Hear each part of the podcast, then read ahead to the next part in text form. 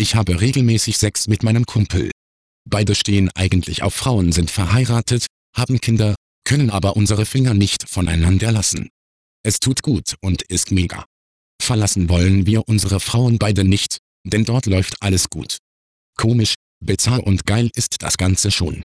Sie hörten die Beichthaus.com Beichte Nummer 41126.